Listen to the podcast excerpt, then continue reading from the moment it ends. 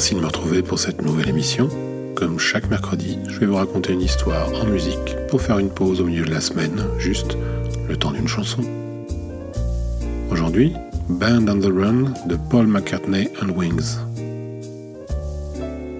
Nous avons évoqué la semaine dernière les premières années post-Beatles de John Lennon.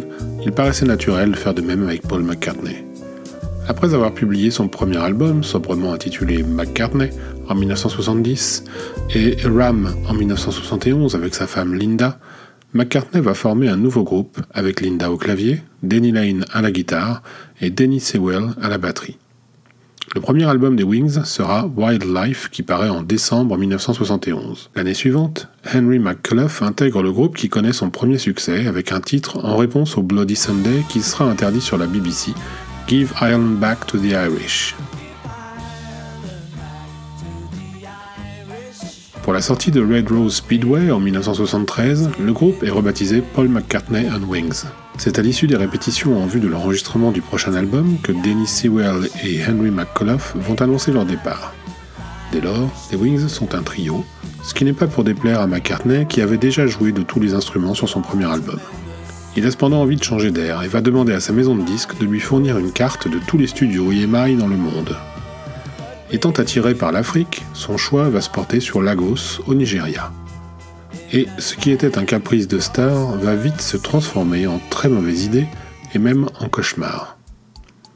Les conditions d'enregistrement dans le studio sont, pour commencer, loin d'être optimales. Ensuite, toutes les bandes démos ont été volées lors d'un braquage au couteau dans les rues de Lagos. Puis, McCartney va être frappé par ce qui ressemble à une crise cardiaque en plein enregistrement d'une partie vocale, tombant inanimé au pied d'une Linda hystérique d'inquiétude.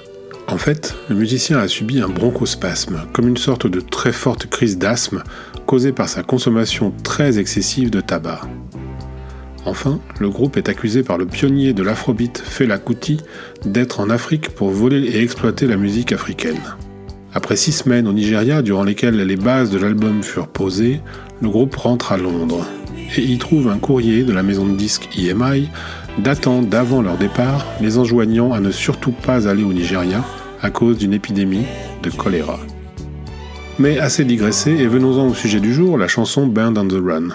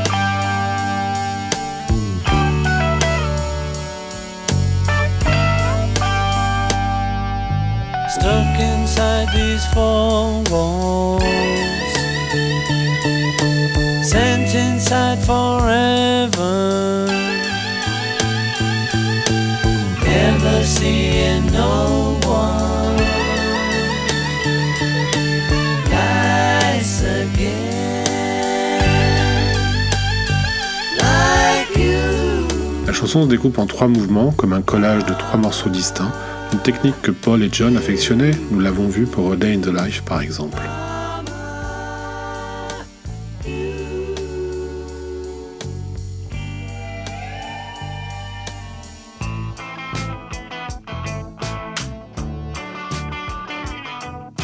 Elle trouve sa première influence au moment de la lutte qui opposait McCartney aux trois autres Beatles, qui avaient choisi, contre l'avis acharné de Paul, de confier les cordons de la bourse de leur société Apple Corp à Alan Klein, homme d'affaires peu recommandable de qui les Stones venaient enfin de se débarrasser. Au cours d'une réunion houleuse en 1969, George Harrison avait prononcé la phrase If we ever get out of here suggérant que les quatre hommes étaient prisonniers du monstre qu'ils avaient créé. Au moment d'écrire Burn on the Run, McCartney se trouve dans une situation que l'on pourrait qualifier de victoire morale puisque ses trois ex-compagnons sont embourbés dans des procédures contre Alan Klein. Peut-être cela a-t-il insufflé à Paul une confiance retrouvée en sa créativité, car Burn on the Run, aussi bien la chanson que l'album, va connaître un vrai succès critique et commercial. John Lennon lui-même considérera que c'est une grande chanson et un grand album.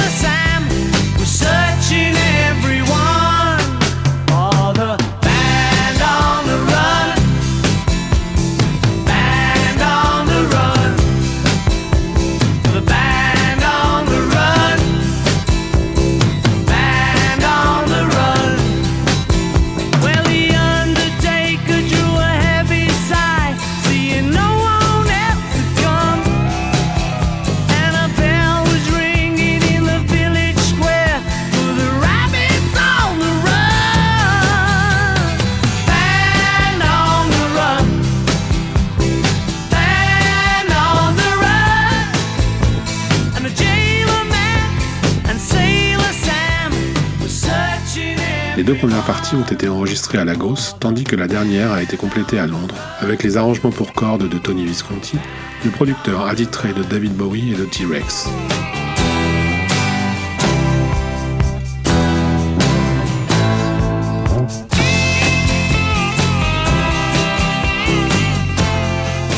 Nous allons nous quitter à la Maison Blanche. Vous pouvez me retrouver sur chronicast.com, qui est le site qui héberge toutes mes productions. Vous y trouverez Chronic Vintage et Stones News le podcast. Vous pouvez aussi nous suivre sur Twitter, chronicastfr, pour rester informé des parutions des podcasts. Il y a aussi un compte Instagram, @vinylophile, sur lequel je poste des photos de ma collection de vinyles, pour ceux que ça amuse d'aller jeter un coup d'œil. Et puis surtout, n'hésitez pas à laisser des commentaires et des petites étoiles sur iTunes si vous appréciez cette émission. C'est vraiment très important car c'est le moyen le plus efficace pour nous soutenir, nous encourager et nous faire gagner en visibilité. Le Gershwin Prize for Popular Song est un prix remis par la Bibliothèque du Congrès américain depuis 2007 pour honorer la contribution d'un artiste à la musique populaire. En 2010, c'est Sir Paul qui a ainsi été remercié. Le 2 juin, à la Maison Blanche, Devant Barack et Michelle Obama, Paul et d'autres artistes vont interpréter des chansons de son répertoire. C'est Dave Grohl, le leader des Foo Fighters et ancien membre de Nirvana, qui reprend Band on the Run.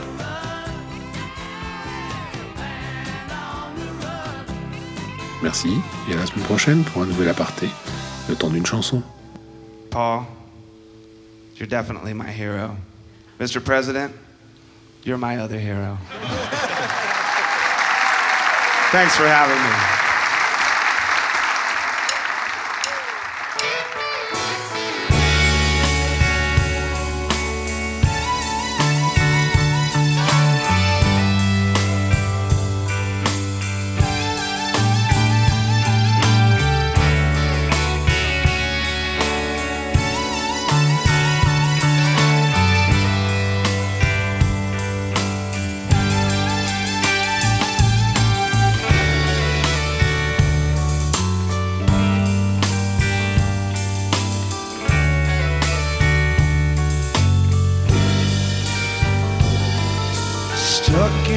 inside these four walls. Sent inside forever. Never seeing no one nice again like you.